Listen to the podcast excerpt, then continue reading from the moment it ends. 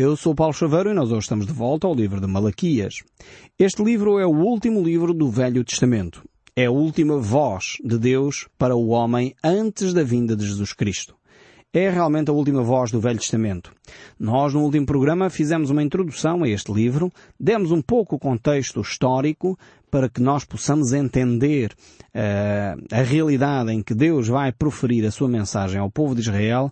O povo tinha acabado de chegar do exílio, passaram mais ou menos 100 anos, uh, tinham terminado a construção do templo, a construção das muralhas e agora estavam a viver uma vida pacata, uma vida sem sobressaltos, tinham a sua vida organizada, uh, voltaram à sua religião, viviam aquela religiosidade habitual, aquela tradição, aqueles rituais, aqueles cerimoniais, mas o seu coração estava longe de Deus.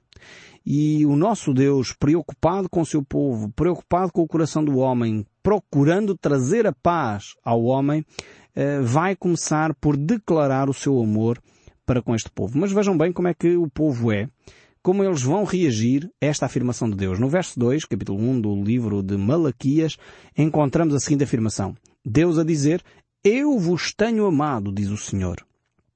Esta é uma afirmação tremenda das Escrituras. Continua a ser válida para os nossos dias. Jesus Cristo foi a manifestação máxima do amor de Deus ao homem. E o Evangelho de São João, que é um Evangelho tremendo, no capítulo 3, relata no verso 16, provavelmente o versículo da Bíblia mais citado no mundo e mais conhecido em todo o mundo. Eh, João 3,16 diz, porque Deus amou o mundo de tal maneira que deu o seu Filho unigênito para que todo aquele que nele crê não pereça, mas tenha a vida eterna.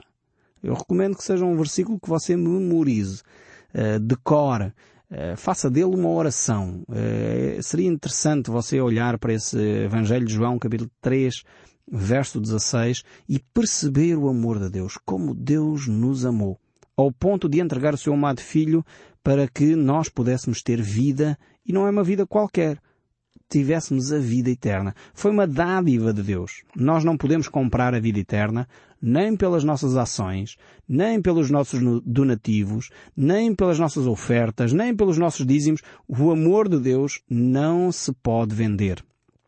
E é importantíssimo nós entendermos isto. Uh, não está à venda, nós não podemos comprar os favores de Deus. Deus nos tem amado.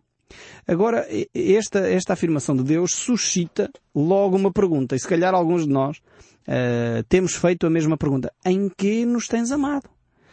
Como este povo realmente não percebe o amor de Deus? Uh, e quantos de nós uh, pensamos se calhar a mesma coisa, mas em que é que Deus me tem amado? Deus diz que me ama, mas em que eu não sinto esse amor? Eu preciso disto, preciso daquilo, preciso daquele outro, Deus parece distante. Em que é que Deus me tem amado? Uh, e realmente este povo vai reagir constantemente às declarações de Deus. E foi por isso que eu disse no último programa, é um povo que age com arrogância, um povo que em vez de se manter humilde, uh, não ficou orgulhoso, achando que já tem todas as coisas. Estava a viver um período de paz. Deus tinha restabelecido o povo à terra, de, estava a promover a paz no meio deles e eles não percebiam que esta era a ação de Deus. Que esta era uma manifestação do amor de Deus para com o povo de Israel. E por isso mesmo eles estavam a dizer, mas em que é que Deus nos tem amado? E Deus então vai trazer uh, algumas reflexões. Deus vai dizer, não só vos estou a amar no presente, mas eu amei desde o início da fundação da nação. Uh, diz o texto bíblico ainda no verso 2, não foi Isaú irmão de Jacó, diz o Senhor, todavia amei Jacó, porém aborreci Isaú e fiz dos seus montes uma assolação e dei a sua herança aos chacais do deserto. Ou seja, Deus está a falar este uh, povo de Israel, mostrando que Deus amou a Jacó. Uh, e diz aqui o texto bíblico, aborrecia Isaú. Alguns vão dizer, mas, então, mas Deus faz a seção de pessoas. Então Deus distingue Isaú e Jacó.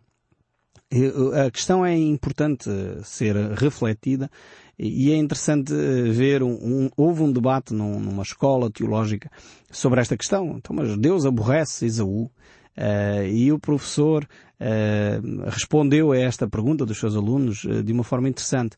O que me espanta não é Deus aborrecer Esaú. O que me espanta é Deus ter amado a Jacó. Isso é que é admirável, porque Jacó, como o próprio nome indica, é o enganador, é aquele que efetivamente está uh, constantemente com manhas e artimanhas, é o que significa o nome de Jacó. Uh, e de facto Jacó não tinha mais razão para ser amado do que Esaú. Agora Deus amou a Jacó e isto é que é a grandiosidade de Deus, assim como Deus nos ama a cada um de nós. O apóstolo Paulo, a certa altura do livro de Romanos, ele diz o salário do pecado é a morte. Ou seja, o que nós merecíamos Uh, como as nossas atitudes que nós fomos construindo, aquilo que nós merecíamos, o salário é aquilo que nós merecemos por termos trabalhado ao fim do mês, recebemos X dinheiro porque está no acordo. Portanto, é, é, é merecimento. O salário não é nenhum, não é uma gratificação, não é o patrão que nos faz um favor. O salário é um direito. A pessoa trabalhou, tem direito àquele salário. E o que a Bíblia diz é, o que nós temos direito uh, como salário por termos trabalhado, por termos feito o que fizemos, pelas nossas boas obras e pelas nossas más obras, o nosso salário, salário do pecado é a morte, diz o texto bíblico. Mas o dom gratuito de Deus é a vida eterna em Cristo Jesus. Ou seja, mas Deus oferece-nos gratuitamente, no seu amor, a vida eterna. E é isto que Deus fez aqui a Jacó. E Deus está a dizer, eu manifestei o meu amor para com Jacó dando-lhe esta oportunidade. E Esaú, de facto, ele não uh, recebeu esta, esta oportunidade. Porquê? Porque o seu coração era um coração que estava longe de Deus. Não é que Deus aqui fizesse uma escolha aleatória, também não é isto, porque às vezes entendemos mal o que os textos bíblicos estão a dizer. Deus conhece todas as coisas. Por isso Ele é o Deus uh, omnisciente, omnipotente, todo, todos esses eh, conhecimentos, todo esse poder que Deus tem, faz perceber uh, que Deus conhecia quer o coração de Jacó, quer o coração de Esaú. E nós, se voltarmos ao livro do Gênesis e relermos a história de Esaú e Jacó, vamos perceber que apesar de Jacó ser um enganador, era um homem que tinha um coração uh, voltado para Deus. Enquanto Esaú, apesar de ser também um enganador, era um homem que queria ostensivamente manifestar essa, essa revolta, essa ira contra Deus. E por isso mesmo Deus optou por Jacó, ainda que fiz, fez delas duas grandes nações, uh, uma que é a nação de Edom, que nós encontramos aqui no livro Malaquias, capítulo 1, verso 4, a dizer, se Edom diz fomos destruídos, porém tornaremos a edificar as ruínas, então o Senhor dos Exércitos diz, eles edificarão, mas eu destruirei, e Edom será chamado terra de perversidade, povo contra quem o Senhor está irado para sempre. Porquê? Por causa desta atitude de arrogância. Como diz as Escrituras, uh, Deus resiste aos orgulhosos, mas porém aos humildes dá a sua graça. E esta era a grande diferença entre Esaú e Jacó. Enquanto vemos aqui uh, que Esaú, pela sua dinâmica, o seu orgulho, queria reconstruir mesmo quando tinha uma fatalidade, em vez de humildemente pedir auxílio a Deus, não. Arrogantemente assumia, não, nós vamos fazer contra tudo e contra todos, uh, orgulhosamente sós, nós vamos permanecer aqui e fazer aquilo que uh, achamos que tem que ser feito. E Deus diz, não. Eu resisto aos orgulhosos, mas aos humildes eu dou graça. E esta verdade bíblica mantém-se desde os primórdios da humanidade e vai continuar. Porque é uma verdade bíblica transversal às culturas, transversal às épocas, porque é uma verdade que Deus não permite uh, que o orgulho continue a tomar posse das nossas vidas. Por isso Jesus dizia, aprendei de mim que sou manso e humilde de coração. A humildade sempre vence sobre o orgulho. E como diz o livro de Provérbios, o orgulho precede a queda. Mais cedo ou mais tarde, aqueles que são orgulhosos, aqueles que acham que são, de facto, os, uh, os maiores uh, do mundo e sabem tudo e estão acima de tudo e são os mais espertos, mais cedo ou mais tarde, vão cair em desgraça. Porquê? Porque o texto bíblico diz, Deus resiste aos orgulhosos. Mas aos humildes, ele dá a sua graça. E era exatamente aquilo que estava a acontecer aqui com uh, Esaú e a descendência de Esaú, uh, que foi o povo de Adão, e, e Deus disse que iria resistir a esta nação. Por outro lado, Deus esperava que o povo de Israel uh, se humilhasse e compreendesse o seu erro. E aí no início da nação o povo teve esta consciência. Por isso Deus abençoou uh, este povo de uma forma tremenda, exatamente porque uh, no seu íntimo, quer Abraão, o pai da origem da nação de Israel, quer depois Jacó, um dos seus descendentes, teve de facto esta humildade de perceber que se Deus não fora com ele, efetivamente ele não poderia prosperar. E aliás, Jacó tem, tem uma dessas expressões quando ele, a certa altura, luta com o anjo do Senhor uh, e, e, nessa altura ele diz se o Senhor não me abençoar eu não quero sair daqui. Portanto, é uma atitude tremenda de humildade e de, de perceber os seus limites, de perceber ao mesmo tempo que apesar de, das suas falhas, sem a bênção de Deus ele não seria nada. Enquanto Esaú é exatamente o oposto. Uh, mesmo nas, nas, suas crises, não busca a Deus, mesmo nas suas crises, continua orgulhoso, continua a querer fazer a sua vontade. Por isso, Deus diz, eu tenho amado a Jacó. Eu, desde o início, escolhi a Jacó para, de facto, continuar a manifestar esse, esse amor. Porquê? Porque Jacó era, de facto, um exemplo de humildade, um exemplo de alguém que busca o Senhor. Uh, e depois, uh, o texto bíblico prossegue no verso 5 e os vossos olhos o verão, e vós direis, grande é o Senhor também fora dos limites de Israel.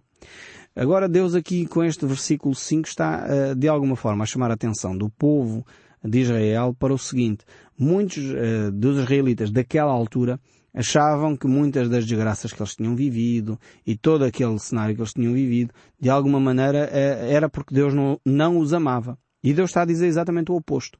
Ou seja, eu estou a dizer que eu vos amo, o que aconteceu foi porque eu vos amo, uh, e de alguma forma vocês vão perceber ainda isso de uma forma ainda maior, uh, porque fora até da nação de Israel, eu vou intervir no sentido de manifestar o meu amor para convosco, Israel. Talvez colocando isto num exemplo mais uh, dos nossos dias, do nosso, mais assim, mais terra a terra, talvez facilite a nossa compreensão.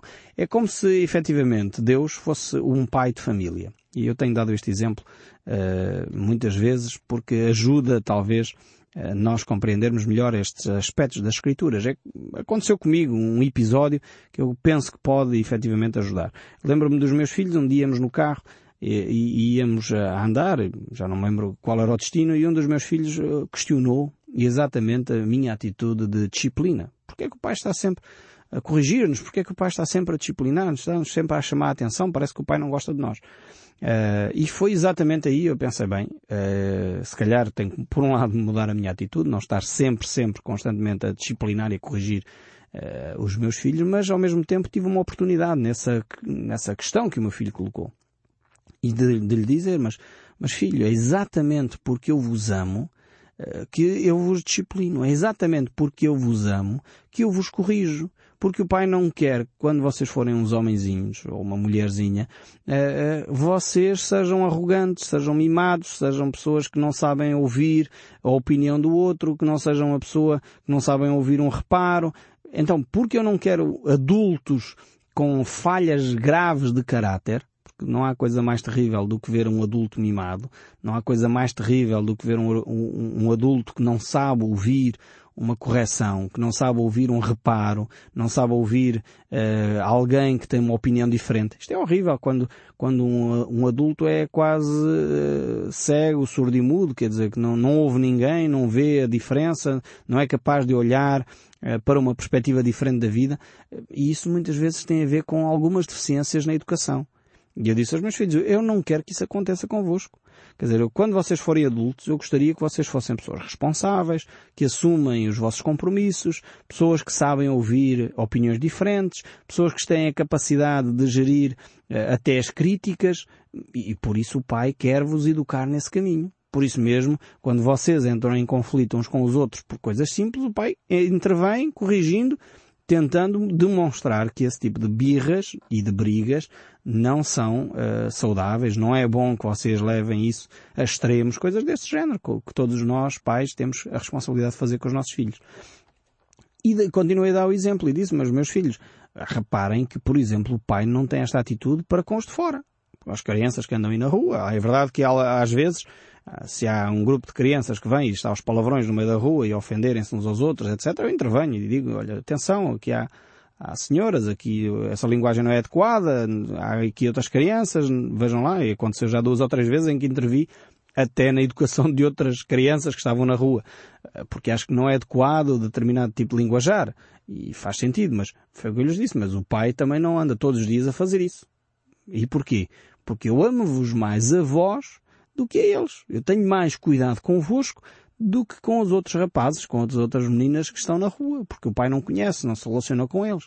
Então isso é um sinal, a correção, a disciplina é um sinal de amor e não um sinal de desrespeito ou de desprezo. Antes pelo contrário. E é aquilo que encontramos aqui nas páginas do livro de Malaquias. Deus está a dizer ao povo de Israel, eu vos amo profundamente. Por isso eu vos disciplino, eu vos corrijo. Não permito que a nação de Israel tenha comportamentos como têm outras nações, eh, que são comportamentos errados, comportamentos aberrantes, e que de alguma forma eh, Deus reprova. Portanto, e por causa do amor que Deus tem para com o povo de Israel, Deus vai disciplinar os seus filhos. Deus vai cuidar de uma forma e vai ter mais atenção para com os seus filhos, exatamente por causa desse amor. Só que a nação de Israel, mais uma vez, como alguns dos nossos filhos, ou pelo menos os meus filhos até aquela altura, eh, não tinham esta percepção do amor de Deus.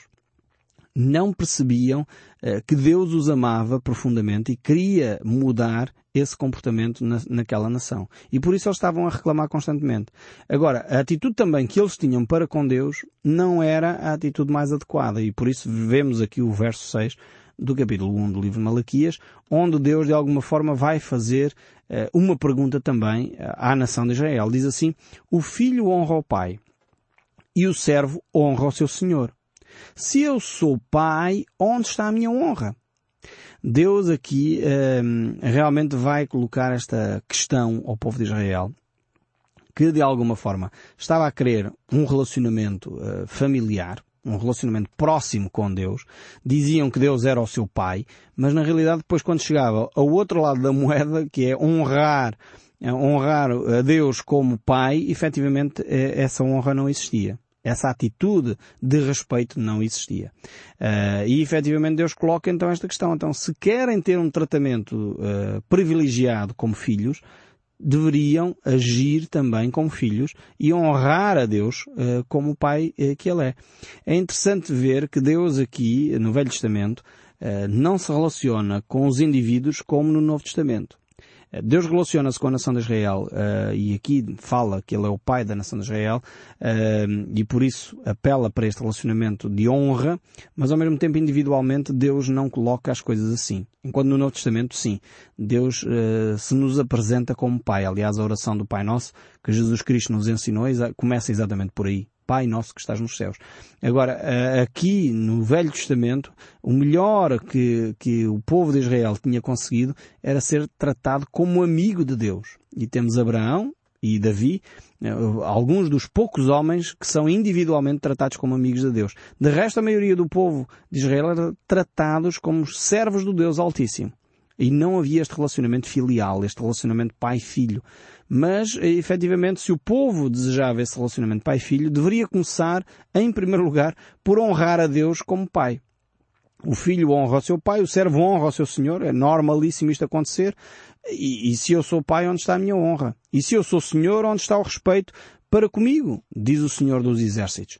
E a vós outros, os sacerdotes, e agora veja bem que este desrespeito começa por quem? Pelos sacerdotes. A vós outros, ó sacerdotes, que desprezais o meu nome. E ainda tem o descaramento, como diz aqui o livro de Malaquias, e vós dizeis em que temos desprezado o teu nome. Este povo realmente eh, era um povo caricato. Mas eu creio que estas perguntas que o povo faz não estão muito distantes, se calhar, das perguntas que muitos de nós fazemos. Em que temos desprezado o nome de Deus? Então eu até vou à missa. Vou à missa uma vez por ano, ou eu até faço as minhas ofertas, ou eu até vou a esta ou aquela cerimónia. Em que é que eu tenho desprezado o nome de Deus? Eh, se nós fizéssemos uma entrevista ao povo português, uma, acho que seria interessante, algumas universidades fazem estatísticas, fazem sondagens, valeria a pena fazermos uma sondagem de novo à nossa nação para verificarmos efetivamente que tipo de respeito é que a população portuguesa neste momento tem para com Deus. Que tipo de atitudes nós temos que manifestam o nosso apreço para com Deus. Uh, e, e, se calhar vamos chegar a esta pergunta em que nós temos desprezado a Deus, nós até temos a nossa vida religiosa minimamente organizada, vamos à missa de vez em quando, vamos ao culto de vez em quando, damos as nossas ofertas de vez em quando, então a nossa vida espiritual está mais ou menos bem. E aqui Deus começa por chamar a atenção aos religiosos, aos sacerdotes. O problema começa sempre pela liderança. O, povo normalmente uh, vem atrás daquilo que a liderança está a fazer já há vários, meses, há vários anos. A liderança é, em primeiro lugar, chamada a atenção. Os sacerdotes são os primeiros a desprezar o nome de Deus. E com uma ignorância tal que nem se apercebem em que é que estão a desprezar o nome de Deus. E Deus vai lhes dizer claramente em que. E Deus diz no verso 7, capítulo 1 do livro de Malaquias, ofereceis sobre o meu altar pão imundo e ainda perguntais em que é que temos profanado. Uh, realmente a atitude do, do, povo era do pior. Uh, nem se apercebe que, que, o que eles estão a fazer uh, é contrário à vontade de Deus. Aqui eu creio que o problema não era o pão em si. Bom, talvez até era mais ou menos uh, fresco. Aquilo havia regras no Velho Testamento, lá no livro de Levítico e de Deuteronômio eram dadas regras para, para a preparação deste pão. Provavelmente as regras eram cumpridas, o problema estava no seu coração. Uh, e diz Deus aqui ainda no verso 7, uh, porque eles perguntam, o que é que havemos profanado? E Deus diz, nisto que pensais, a mesa do Senhor é desprezível. Ou seja, o povo, os sacerdotes iam lá oferecer os, os, pães diante do altar, mas diziam isto é inútil, mais valeria se calhar dar isto aos pobres, pensavam eles. Ao pensar que a mesa do Senhor era desprezível, não tinha valor, quando faziam as coisas por fazer, Deus dizia isto é falta de respeito para comigo. E continua o verso 8 a dizer, quando trazeis animal cego para sacrificardes, não é isso mal? E quando trazeis o coxo e o enfermo, não é isso mal? Ora, apresenta-o ao teu governador, acaso terá ele agrado em ti e te será favorável, diz o Senhor dos Exércitos. Deus agora vai colocar aqui um exemplo muito terra a terra. Diz assim, ok, vocês dizem que me honram. Está bem, não sabem em que é que têm desprezado o meu nome. Mas vocês quando trazem animais coxos, quando trazem animais que estão praticamente a morrer, acham que isso seria normal? Se vocês forem entregar isso ao Presidente da Câmara, acham que ele iria aceitar? Se fosse ao Presidente do nosso país, acham que ele iria aceitar esse tipo de oferta? Então por que é que trazem isso para o Senhor? Para oferecer ao Deus vivo e verdadeiro, ao Deus Todo-Poderoso. E é a partir desta reflexão que Deus vai começar a falar então com o seu povo. Nós no próximo programa iremos entrar mais a fundo nestas questões para avaliar inclusive até as nossas próprias atitudes. Como já vimos, este assunto tem muito a ver conosco, tem muito a ver com a nossa atitude. Nós que nos dizemos cristãos, em 98% da nossa população, mas se calhar muitos de nós têm desprezado o Senhor. Muitos de nós não estamos a viver um cristianismo que se identifique efetivamente com aquele cristianismo que Jesus espera de cada um de nós. E eu espero sinceramente que o som deste livro continue a falar consigo, mesmo depois de desligar o seu rádio. Que Deus o abençoe ricamente e até ao próximo programa.